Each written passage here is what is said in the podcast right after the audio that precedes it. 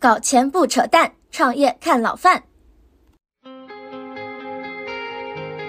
老范聊创业啊，今天来了一位超重量级嘉宾，高立明高老师。高老师打个招呼。大家好。好的。高老师为什么说他是超重量级呢？他不但企业成功、投资成功啊，更主要是他是我的人生导师啊。这个词我只用一次啊，只用在高老师这里啊。这个在我过去十来年的时间里面，每一次遇到重大的人生选择、战略问题，公司的也好，投资的也好，个人生活的也好，啊，遇有困惑，我都来问高老师啊。高老师都是高屋建瓴的，给我非常非常深刻的指导啊。咱们现在这个节目不是也办得有点起色了吗？啊我就找高老师过来给大家聊一聊。过去十年啊。高老师周围也看到了很多很多人的起起落落啊，年轻人也好，中年人也好啊。总结起来呢，你觉得啊，就是过去十年里边做了哪一些选择的人，或者说以及哪一些类型的人是过去十年的我们所说的赢家，然后哪一些人是我们所说的输家，相对来说比较多一点的？这个能不能总结一下你所观察到这些东西？嗯，其实我现在已经很不喜欢这个范式了。对，十年前、二十年前，我们确实应该拿这个输家、赢家来谈这个事情啊。展望今后，这个以前的输家、赢家这些指导范式啊，对这个今后是没什么太大意义。我个人是这么样子觉得。为什么呢？大领导说啊，我们这个百年未遇之大变局是吧？这个确实是百年未遇之大变局啊。我们是一个一个根本性的变化啊。我这个根本性变化呢，我是这么样子看啊。我们从一个发展中国家七八年开始改革开放，搞到现在已经四十多年了。那么这个四十多年，我们是始终是三个字儿的定义是发展中。现在我们应该说已经到了一个发展中的后期了。我们正在往发达方向去转移，当然大家都很谦虚啊，说我们始终是一个发展中。但是实际上，你看看它这个呃小荷才露尖尖角啊，这个就是真正的春天在哪里呢？它就是我们从发展中往发达在转移。其实今天大家各种不适应，都是在这个发展中往发达这个方向转移的这个迁移过程当中，大家的不适应，并不是说这事情变坏。你想，你从发展中变成发达，怎么叫变坏呢？为什么这个过程中会有各种不适应呢？那你想呀，这个发展中的时候，我们是怎么样子看这个事儿？斜率很高很高，是吧？从七八年到现在，我就拿上海举例子啊。上海七八年的时候，这个整个上海市的 GDP 呢，大概就是三百十十个亿的人民币。现在我们去年是四万六千亿人民币，你自己想，我们涨了多少？它是两个数量级的增长，对，一百倍，是从百到万，一百五十倍的这个这个样子的那个那个那个增长。那你想，我们当中的这个，如果你在走在前面一些的那个个人的情况下，如果投上百分之二十呢，他可能是经历这个一千倍甚至更大的一个增长。一个人生两个数量级到三个数量级的跳跃，这个时代是什么样子的时代？那我们现在的人均 GDP 已经是一万两千美金了。那么我们年化增长现在是百分之五，那你十四年以后，这个十五年以后，那它才是翻一翻到两万四千美金，两万四千美金你差不多了，你已经是个发达国家的那个那个情况了嘛。但是你想，你要经过十几年你才能翻一番，那这个斜率是大幅下来了。斜率是啊，决定一个人的思考范式的。你想，你当年这个斜率高的时候是什么？你是个按图索骥，你是个打卡模式。你这个东西，因为你这个这个技术低嘛，那你这个东西前面人家发达国家也好，这个或者说比你走在前面的人也好，这个经验你都可以仿制，对吧？你你就老老实实严格打卡过去，你就赢了。所以你是速度非常非常快，因为什么？前面有最佳时间等你，你只要抄就行了，一路你就过去了。那你想，你现在进入什么阶段？你进入一个这个准发达的阶段，前发达的阶段，往发达方向在走。发达是什么意思啊？发达都是各式各样，你已经在前沿了，各式各样的新问题。这个问题你以前没遇到过，没有标准答案让你抄啊。那你要探索了，你要尝试了，你要从这个混沌当中去发现规律了。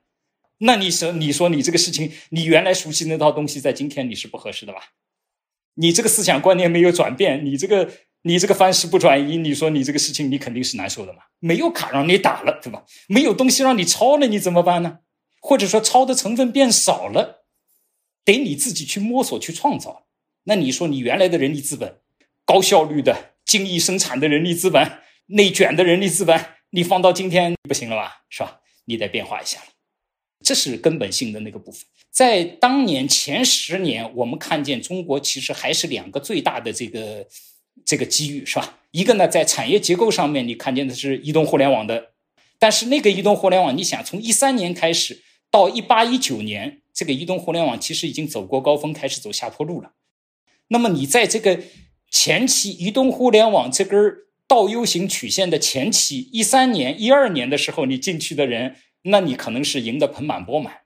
但是你到了一七、一八、一九呢，你赶上的移动互联网的尾巴了，是吧？那你在这里起起伏伏、挣挣扎扎，你可能是这个高兴了一圈但是你可能也没什么所得。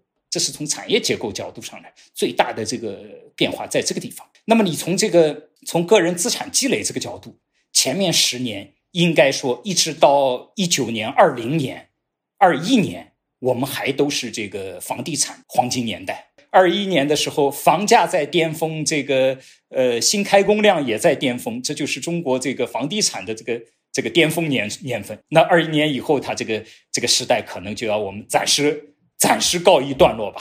或者中国两个最大的这个两个最大的变化，一个是全球化，一个是这个城市化。城市化的这一块东西上面来说，它斜率最高的部分，它也走过了。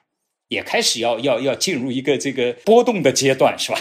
或者是进入一个要要要要横盘的阶段吧？我们不说下行，它至少是这么样子一个一个阶段。那你想，当这个进入横盘的阶段啊，这个人的心态其实是需要大幅的调整。为什么这么说呢？因为你想，我们就像看股票，你横盘的阶段什么？它是个波浪，对吧？它是这个一会儿上一会儿下，一会儿上一会儿下。那么你这个人呢？卡尼曼老师早就说了，是吧？你这个东西，人对下跌这件事情是过度敏感的。所失面临所失跟面临所得，你这个东西所失对你的这个占比程度是高很多的。波动这个概念就是你会不断的遇见下跌的这个阶段。那么每一个下行阶段都放大了你对这个事情的不开心。实际上，你可能你想，你先经历了上涨，然后经历了下跌，问题就是。你原来你你原来十年当中，你可能经历的这个主要是上涨，现在你可能经历了五次上涨，五次下跌，那这五次下跌对你的影响要远远大于五次上涨对你的这个这个影响。而且呢，在波浪在波动的这个情形底下呀，这就跟股票是非常相似的。只有百分之二十的人是能挣到钱的，百分之八十的人其实在这个波浪前面，他其实是未见得能赢。它可能就是变成是这个一赢七平三输这么样子一个一个情况，是吧？其实总体上它这个斜率还是往上走的，但是你的感受来说，包括你的体会来说，确实是就会进入到一赢七平三，一一一赢六平三输的这么样子一个状态。这就是将来的结构性的那个那个情况，头上的百分之十的人。这可能他他的这个看法跟这个个后面百分之三十人的看法，他是完全颠倒过来。他觉得这个时代好的不得了，是吧？因为他你你一个在在结构上面来说，他可能拿到了这个红利的大头，但是后面三十人他觉得这个东西这时代怎么跟我这个想象当中是是是这个距离越差越远，是吧？他焦虑程度就起来了。还有那个百分之六十人觉得我白玩了一圈哎，高老师。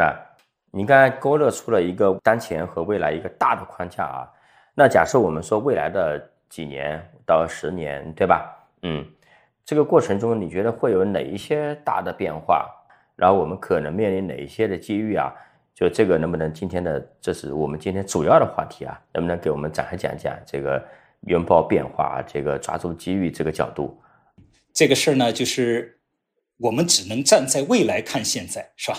你站在现在是看不见未来的，德鲁克老师早就说了啊，这个你要站在未来看现在，这个未来看现在啊，其实这个通道是很窄很窄的，有限的几个可以让你站在未来看现在的通道啊，其中一个呢就是人口，我当然我说这个人口不是指老龄化，老龄化对于大家来说，至少这个十年可能也创造不出什么太大的机遇啊。这个事情，这个这个可能还不是太大机遇来临的那个时候啊。那么另外一个角度，你看我们现在的这个工作年龄段的大学生，从八零年到现在，我们差不多增长呢是每年毕业的大学生啊，大概增长了六十倍。像现在是这个去年应该是一千万，超过一千万的那个大学生。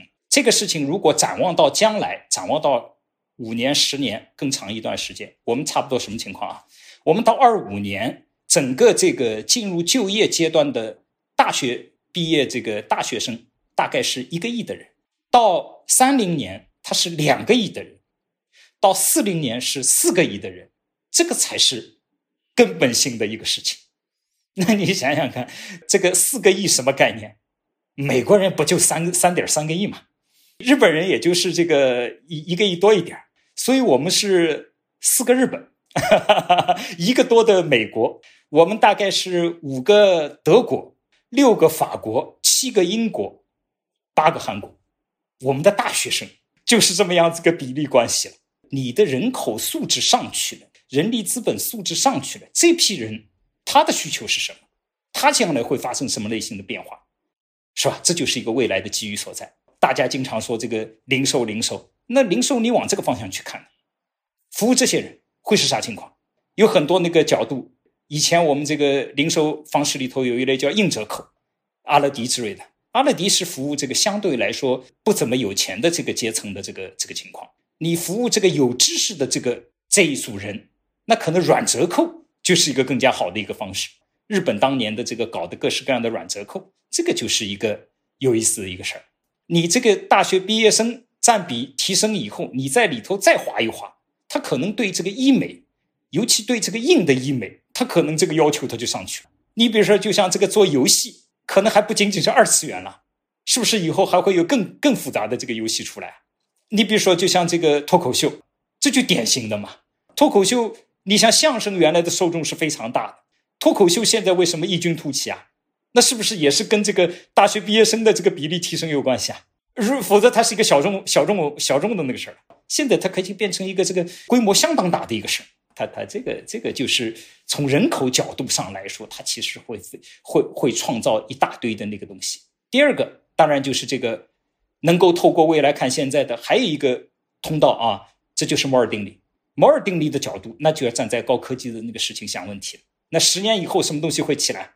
大的概率上面来说啊，今天大家时髦的通用人工智能、具身机器人，再加上这个下一代生命科技，这三个东西里头很可能会混合长出来新的东西。这就是今后十年，这个应该说还是一个非常非常大变化。因为摩尔定律啊，这个东西它越到后面越厉害。它就相当于覆盖湖面的这么样子一个游戏，对吧？你倒数第二天，倒数第一天，你只有湖面的一半过了这一天，它已经把湖面全部覆盖住。所以它是越到后面越厉害。今后十年，那你这个摩尔定律在这个事情上，它又往上面提了一个数量级了，对吧？那你想，你是数量级的提升，这什么概念？你像新一代的人工智能啊，这个东西它一定会出非常多的那个新新型的那个公司了。你像今天的淘宝也好，京东也好，这种类型的模式很可能就直截了当被干掉了。那你这个这个有很多种的模式都会被干掉，因为你将来是一个 bot 为核心的这么样子一个体系，一个人有十个 bot 会怎么样？这个情况，你七十亿人，就算你四十亿人在上网，你将来可能是四百亿个 bot，甚至四千亿个 bot，这什么概念？那你这个比今天的这个互联网推大了两个数量级不止。它的这个交互密度也比你今天我们是肉身交互，你说这个肉身交互这个频度是高不到哪儿去的，是吧？尤其像咱们谈话，一分钟能够讲一百个单词，哎，那是已经吓死人的一个事儿了。你说我们都是 bot 在交互，你说他一秒钟跟你交互一万字有什么问题啊？所以，他将来这个世界跟我们今天看见世界是完全两样的一件事儿，是吧？那你说这个拉长的更远一点你像这个呃是什么可控核聚变呐，像什么常温超导呀，像量子计算啊，那有很多很多新的玩意儿会出来了。这个就就自动驾驶呀，是吧？这个对世界的改变，对今后的这个站在摩尔定律角度，科技代表的这个这个改变，远远超过今天的想象。这是摩尔定律的威力。因为它越到后面，它这个威力越大。这个跟我们以前这个三十年的这个威力是不一样的。前面三十年你已经看见了移动互联网这么样子级别的东西，那今后你看见的东西，它就是超越人类嘛？人跟硅不叫硅基生命啊，你这个碳基跟硅基合成在一起啊，你你你自己跟这个硅合成在一起，我觉得这个是天经地义的一件事儿啊。我们如果不接点芯片，我觉得这个将来你是觉得很奇怪的一件事，是吧？人人脑接一堆芯片，跟我们这个戴一副眼镜、戴个耳机是一回事儿。而且你可能这个眼镜还可以不戴，但是这个芯片你不接，你恐怕是不行的。这个不是科学幻想，这个是摩尔定律的威力。这个一个数量级的提升的这个威力啊，比我们这个今天在这里想象的那个程度要高很多很多。以前我们是科幻可以走在这个走在走在技术的前头，你将来是技术走在科幻的前头，这个想象力是远远及不上这个东西。如果你非要说基点，这个就是基点，就是说人类的想象力你已经不行了，你必须跟规矩去互联，这个我觉得也是一个一个一个一个很正常的事。当然，十年可能还不足够啊，但是十年我们已经看见雏形了。如果你不能去连的那个同志跟能够连的同志，那这个就是两个不同的时代了。一个超级个人这个情况它就会出现，是吧？这个是这是一个。第三点就是我们这个或者说第三根通道可以站在未来看现在的通道就是。经典，尤其像人物传记，因为为什么呢？这个世界啊，有巨变的东西，也有不变的东西。你像经典这些东西，它其实就是提示你，即使是横穿了十年、二十年之后，它照样还是有不变的部分的那个东西。读读经典，这个虽然未来是很复杂，但是你至少你现在有三根通道可以让你站在未来看现在。看来回头我们可以开个栏目，叫“老范帮你读经典”啊。对这个，这个就品质马上就上去了。你觉得围绕即将到来这三条主线的一些机遇或者变化啊，你觉得如果说哪一些人会活得会会比较痛苦一点，或者说是有可能会被降级也好，或者被挑战也好呢？在他做哪些事情是会错误的？这个呢，就还是范式的问题，就是说大家怎么叫理解什么叫赢，什么叫输，或者说输跟赢是不是那么样子的重要？这个事情可能要重新再再改造自己的思想范式了。你说是吧？你是不是将来就一定还要挣很多很多钱，是变成一个特别特别要紧的事儿？这个很难说啊，这很可能就不再是这么样，因为你在发展中，发展中的核心就是什么？你要去这个打卡嘛？你是你的目标很简单，从发展中变成发达。但是你这个事情，你说现在这件事情是不是还是非常要紧？就像你这个没有钱的时候，当然钱很重要，是吧？但是你有了一定的钱之后，你说这个钱再增加一点或者减少一点，真的那么样子的要紧吗？这这事情它就不见得是那么样。从边际个贡献角度上来说，它其实不是特别要紧的一个事儿。到了一定程度，你会发现，哎，对这个社会有所贡献，对别人有所贡献，这件事情的权重跟它的那个优先级，它会大幅提升。比如说高老师给我做一些分享，是吧？你纯粹考虑个人，你把个人放在第一位，这件事情就这样，他就会退出这个历史中心舞台啊！而且你不这样考虑问题，你会过得很难受，因为今后斜率它变低了嘛。这个东西，你这个胜率跟赔率都都不不是那么特别合适的一个事儿。它斜率变低了，你想，你总体的赔率它其实是下来了。那你说你这个还想一夜暴富？这个这个怎么怎么样？这个时代是是是过去了，是吧？那是游民的习气了，是吧？发迹变态，是吧？这我王学泰老师说的，天天想发迹变态，他就不再是跟这个时代最合拍的部分。你想，任何一个事情啊，只要跟时代不合拍，你这个事情总是荆棘重重的，前途坎坷的，因为时代已经变化了。咱们现在时代叫什么？叫共同富裕啊，不是发迹变态啊。那你跟这个时代，你你你什么事情你一定要跟时代去合拍？时代你跟你跟时代不合拍，你基本上是螳臂挡车。非常深刻啊，特别是对于老范聊创业这个主题的听众来说啊，高老师啊，我们的听友里面呢，非常非常多的年轻人啊。这里我插一句啊，有的听众还不知道，我们节目是有听友群的，因为我们的定位呢是做老钱和新人的链接者，上市公司和创业者的链接者。群里面呢，除了访谈嘉宾、创业公司的创始人、媒体网红 KOL，还有很多投资人，还有啊上市公司的很多高管，还有一些富豪或者说富豪家族的二代等等等等啊。大家平时老说我是叫超级链接者吧，啊，因为人生的大部分的机遇啊，其实是来自于链接的。加入方式可以看一下节目详情页面，或者呢，微信搜索“老范聊创业小助手”的这一串字的首字母小写，小助手会拉你进群，在群里面呢，可以比较自由的交流。希望呢，你在群里面能够碰到一些有意思的人，或者发现一些有价值的事儿。我们也征集了一些问题啊，我选了其中的一小部分代表性的问题啊，高老师看你看情况回答回答。第一个啊，就是其实今年。最热门、最热门的暑假话题之一就是一个报志愿这个事儿，对吧？你像张雪峰引爆了这个话题，然后很多人讨论这个问题。你觉得这个？你看我儿子是去年刚报完志愿哈，今年这个专业志愿报考这件事情，站在今天的角度，假设有一些年轻人问你怎么报志愿这个事儿，你会给他一些什么建议呢？这个呢，我们从几个方面来看，中国的这个产业会是什么样子一个情况啊？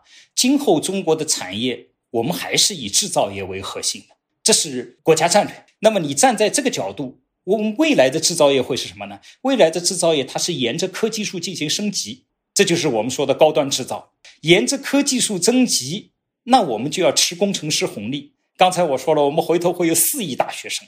如果是随着大流、随着主流的角度，那你肯定还是要这个能够对工程师红利有所贡献。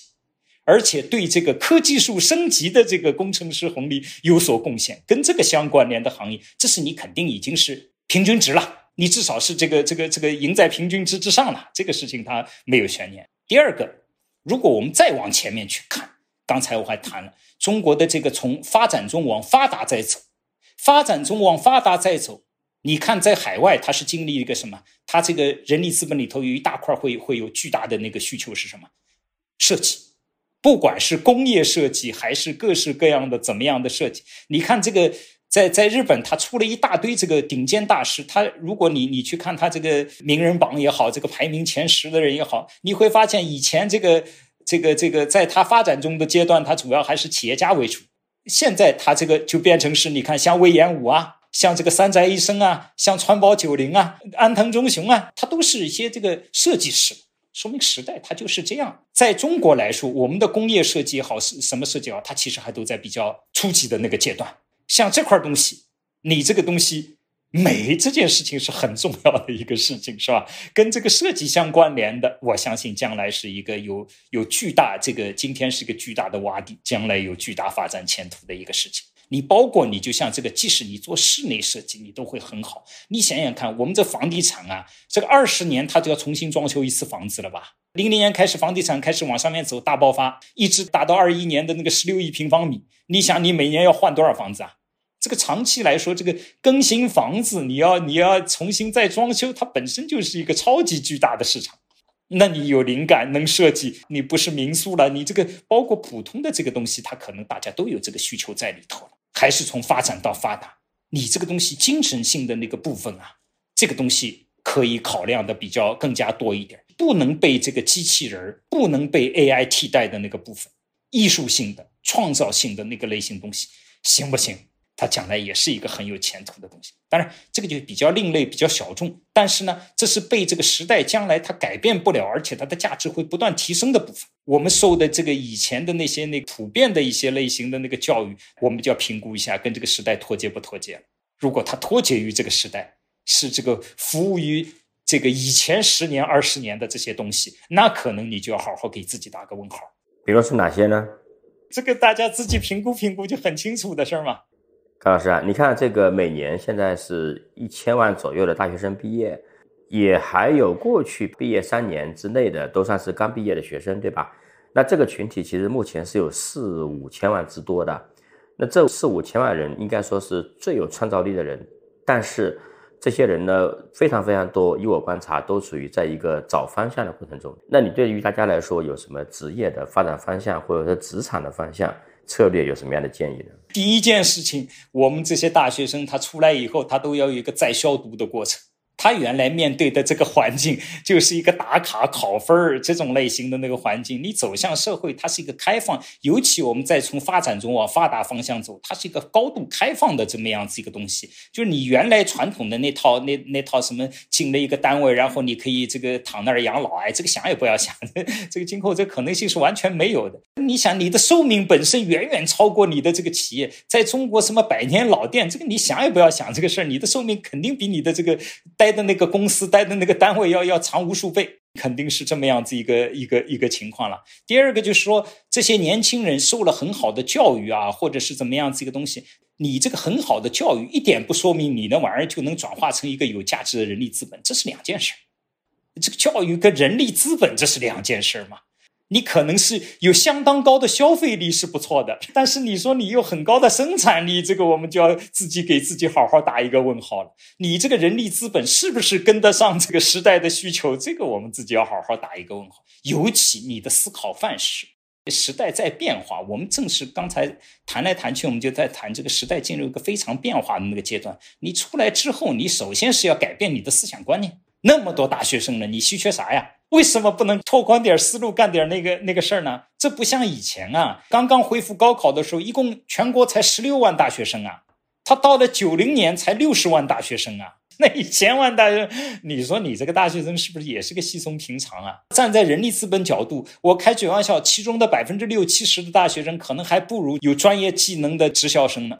其实我提供一个数据啊，就是那个深圳有个职业学校叫深圳职业技术学校，今年它的录取分数线已经超过了非常非常多的本科学校。它就是这样一个情况，就是你这人力资本要重建。我们念完了大学，一点不说明你拥有人力资本，你的人力资本需要重建。这个一点没有这个准备好，这个思想观念是肯定不行。在重建之前，你先对自己脑子里原来那个受到的那对那一套东西啊进行一个再消毒，就是那套打卡的东西，是吧？呃，对吧？你这个东西是没有最佳实践，你面对的是开放环境，哪来这个东西可以抄的最佳实践等你啊？而且你这个时代其实提供的机遇在变多，并不是在变少。为什么？你想从发展中往发达方向走，它肯定是在变多嘛？你觉得哪些机遇呢？主要是对于这些呃二十几岁的年轻人来说，今天。主要是看你怎么样子去创意这件事儿你想，你就去，你动脑筋，就服务你将来有四个亿的这么样子的那个群体。我们说了，四零年你有四个亿大学生，你去服务这个群体，你会咋样？你可能并不理解，跟你不是同一个这个阶层的人，但是你对自己这个阶层的人，你至少应该花点功夫去理解理解他们有什么需求吧。这两年这个最最典型的一个事情是什么？就是脱口秀的从无到有，对不对？最近我看了一个纪录片，我觉得非常好，就是那个建校啊，效果文化拍的那个四五集的那个纪录片这就谈到他们怎么样从一个啥也没有，哎，创造出一个崭崭新的行业来。你想想看，没有大学生就没有脱口秀，你谈也不要谈这个事儿。脱口秀就是一个非常非常小众的那个情况，而且当年他们讲脱口秀真的是非常小众，难呐，难到什么程度呢？他说这个要凑齐四十个人的位置，你都很难。而且很多时候你去讲脱口秀得倒贴钱，是吧？那你想才是几年前的事儿，三五年前的事儿嘛。他今天今年才办第六期嘛，你看五六年这么样子起来，是不是跟这个东西它是非常有有有关系的事儿？你能不能去创办第二个效果文化？能不能去动脑筋搞出第二种那个不一样的脱口秀啊？而且中国的脱口秀比老外脱口秀先进多了，水平高多了。我们是搞比赛的，我们是个比赛制啊。这还得了啊！我们又把这个传统的优秀的那个东西跟它去结合，是吧？这就非常厉害啊！这几年你看，连续不断的出了多少这个优秀的那个人啊？呃，我再举个例子。你比如说，就像那个扣篮大赛，暴扣玩家，腾讯办过一档这个类型节目。中国的这个扣将现在这个水平，原来你觉得亚洲人、黄种人不太行啊？你去看看年轻一代的扣将，老美最顶尖的这个扣篮高手，跟我们比比，我们不遑多让啊！真的是不遑多让，不是说是个这个夸奖他们，是真的是你看了激动人心，而且他们这个非常纯粹，非常能够超越自己，强烈推荐大家去看一看暴扣玩家。这个我觉得他们代表新时代。哎，高老师。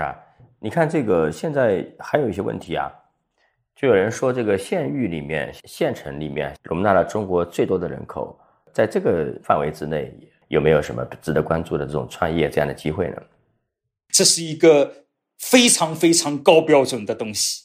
你在那里头创业，你有两个标准点啊，一个对齐拼多多，你想想看，自己有本事对齐拼多多吗？你干这个正儿八经的事儿，你搞得过拼多多吗？它是一个一个标准放在那。第二个，你搞得过传销吗？这两条在那个地方是支配性的，你在那里解的是不是个难题？那都是水平极高的那个地方，它难，可不容易了。你以为这个地方简单，竞争没有那么激烈，其实是难题。因为你觉得你是以高打低，才不是这样呢。那些地方才真正是最前线，是真正水平最高的地方。还有一个问题啊，是年轻人向上社交的问题。因为很多短视频也在鼓励说，哎，年轻人应该向上社交。觉得这个想法对不对？以及他应该怎么样向上社交呢？向上社交这件事儿呢，永远都有机遇，不管在哪个地方。向上社交本身确实是一条路，但是这条路本身它不适合大部分人吧。一百个人就九十九点九个人不适合向上社交吧，他只适合是当中的零点一个人是吧？那你想，你有这个本事，那就去发挥自己的优势跟特长嘛。但是这不会是一条那个普普遍的，嗯。十年前我我认识你也属于向上社交哈，不存在不存在，这是你开玩笑。我们的听友里面有不少是厂二代，父母是当年开办了一些工厂赚了一些钱，现在工厂也还在。那么有一些人呢说，哎，回自己的公呃公司，说想原来老爸都是做那个代工为主嘛，那么想把它做品牌化的努力啊，也有一些人去学习一下什么投资转型什么的。你对这个群体有什么建议呢？我看他们也在很努力啊，也很迷茫。中国的它这个产业链啊，它实际上是效率极高的一个东西啊，或者说大家也会体会到卷的程度很高。今后它会两个事一个呢就是你整个增速下来以后啊。它就进入一个存量博弈的那个时代，存量博弈，你如果不是行业第一名，你会非常之惨。所谓的存量，也就是它头部公司啊，老大，它的市占率会不断提升，它的盈利呢，可能就会把整个行业的那个盈利的百分之七十、八十、九十全拿走。你不要说你是个这个老七、老八了，你可能老三、老四、老五你都不挣钱。对于大部分的产业，对于大部分中小企业接班来说呢，实事求是，好好衡量一下。你有没有办法能够做到行业第一？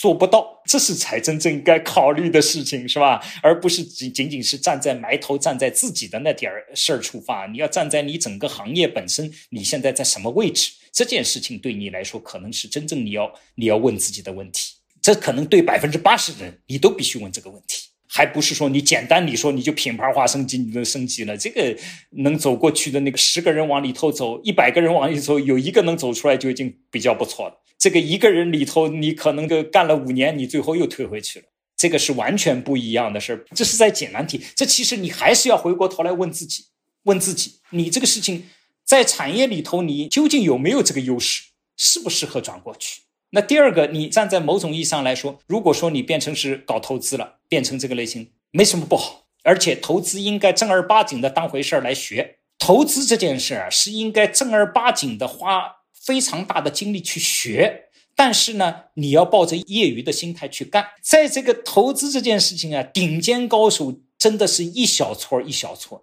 你想想看，你能够干得过顶尖高手吗？他真的是一个第一名，这个吃掉其他所有人的这么样子一个一个一个东西，是吧？你在里头输钱是是是正常的，这个赢钱是是不正常。那么你想，你大部分时候是别人的韭菜，你想要赢，那么你怎么办呢？那你就要持一个我是个业余的心态。我就买一个好公司，就像这个巴菲特经常说的，哎，不在我的击球区，我不去打。你们怎么挣钱，我不关心啊。这个事儿，我只知道我这两种挣钱的办法，我就套在我的定式里头。不到我的击球区，我我不进攻，是吧？第二个，巴菲特经常说，我买这个企业啊，你明天这个市场关了，不交易，我对我来说没事儿。如果你买一个企业，你也是可以十年不看的，你就比那些天天交易的人，你其实他再牛逼，你你都比他在这个一点上你高明很多了。那么你想，你可以十年不看，你是是不是应该拿一个业余的心态去搞它？你的出手越业余，你越是赢那些那个所谓专业的那个玩家。为什么？专业玩家还有一个久久期问题啦，这才是真正跟时间做朋友，是吧？因为我的时间卡拉的无限长，你每年都要考核，所以你就得输给我。还有一个啊，现在有很多人遇到一些所谓的叫做人生的低迷时刻啊，有的人叫至暗时刻。这种情况之下是怎么样？他怎么样调整自己？怎么样走出来的？都是呃，这个我有一点跟大家这个不一样的想法啊。就你你去看真正的牛人，从来没输过，或者说大家认为他在他是失败的，其实人家只是在试错。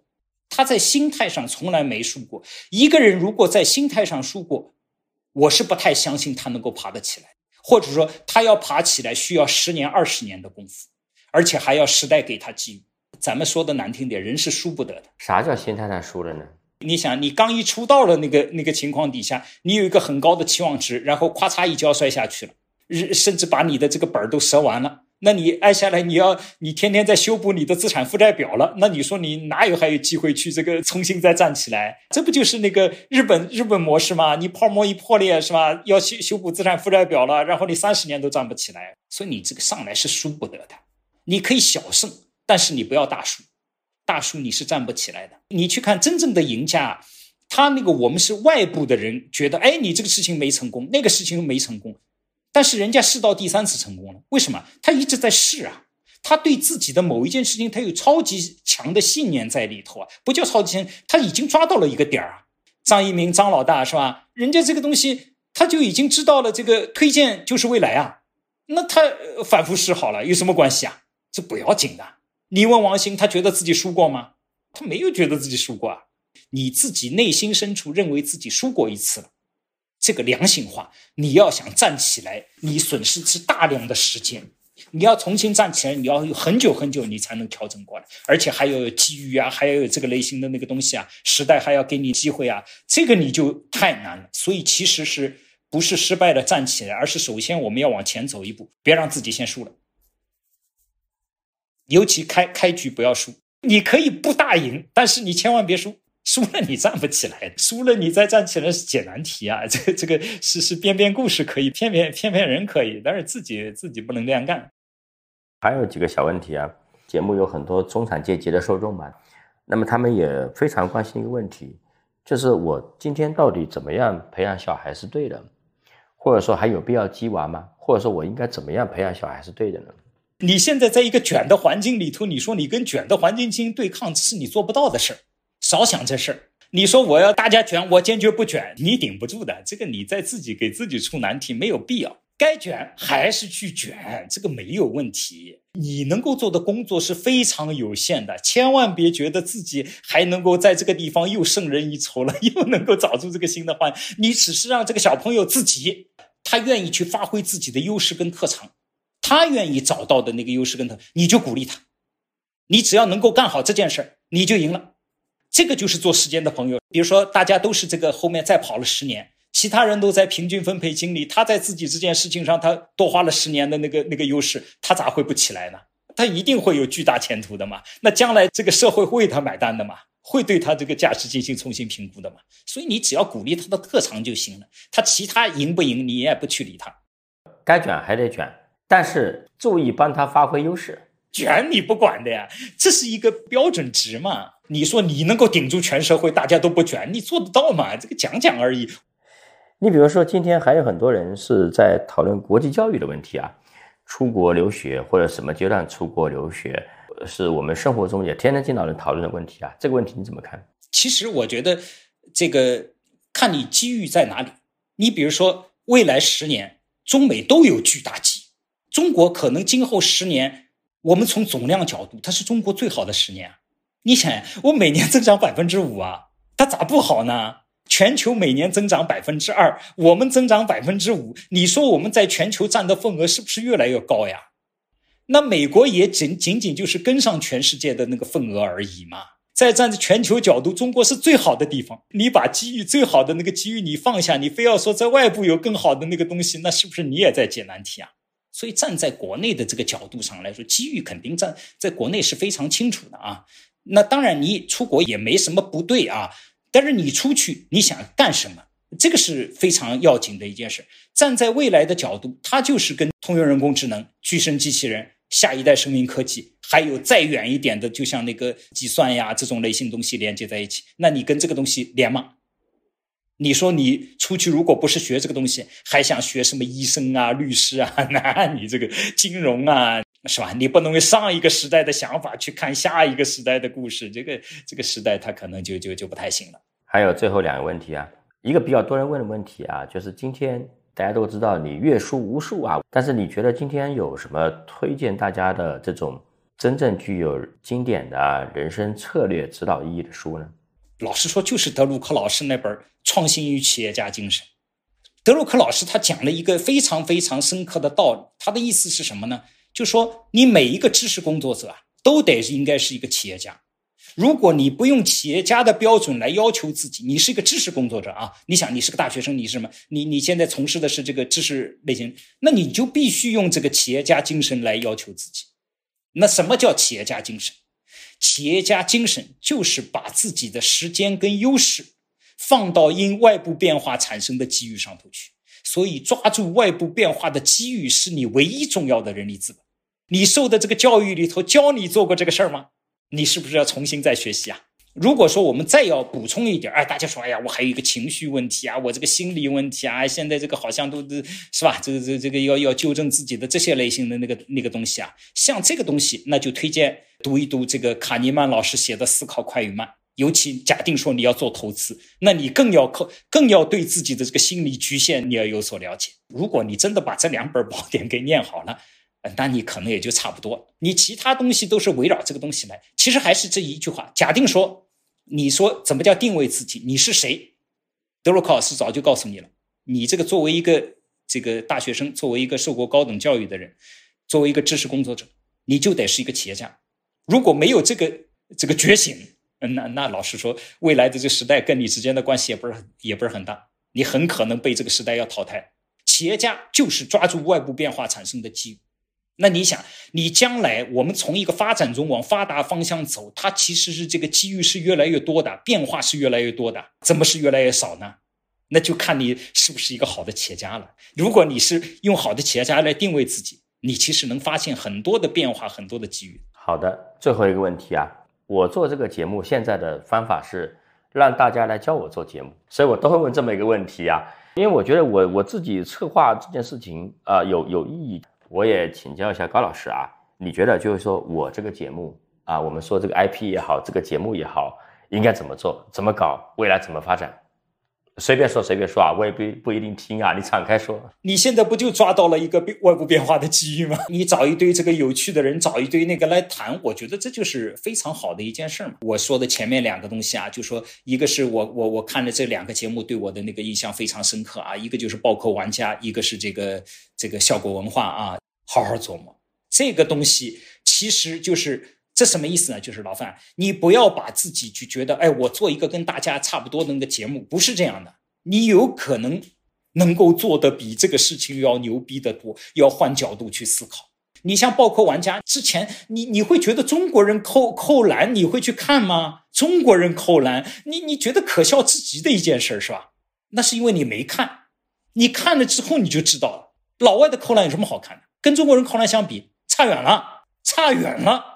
他尤其里头爆炸出来的精神，包括其实就像现在的我们，我们看见那个天赐声音前面几季也都不咋样，看看今这一季，好好看一看，那这个层次马上上去，这就是质量提升啊。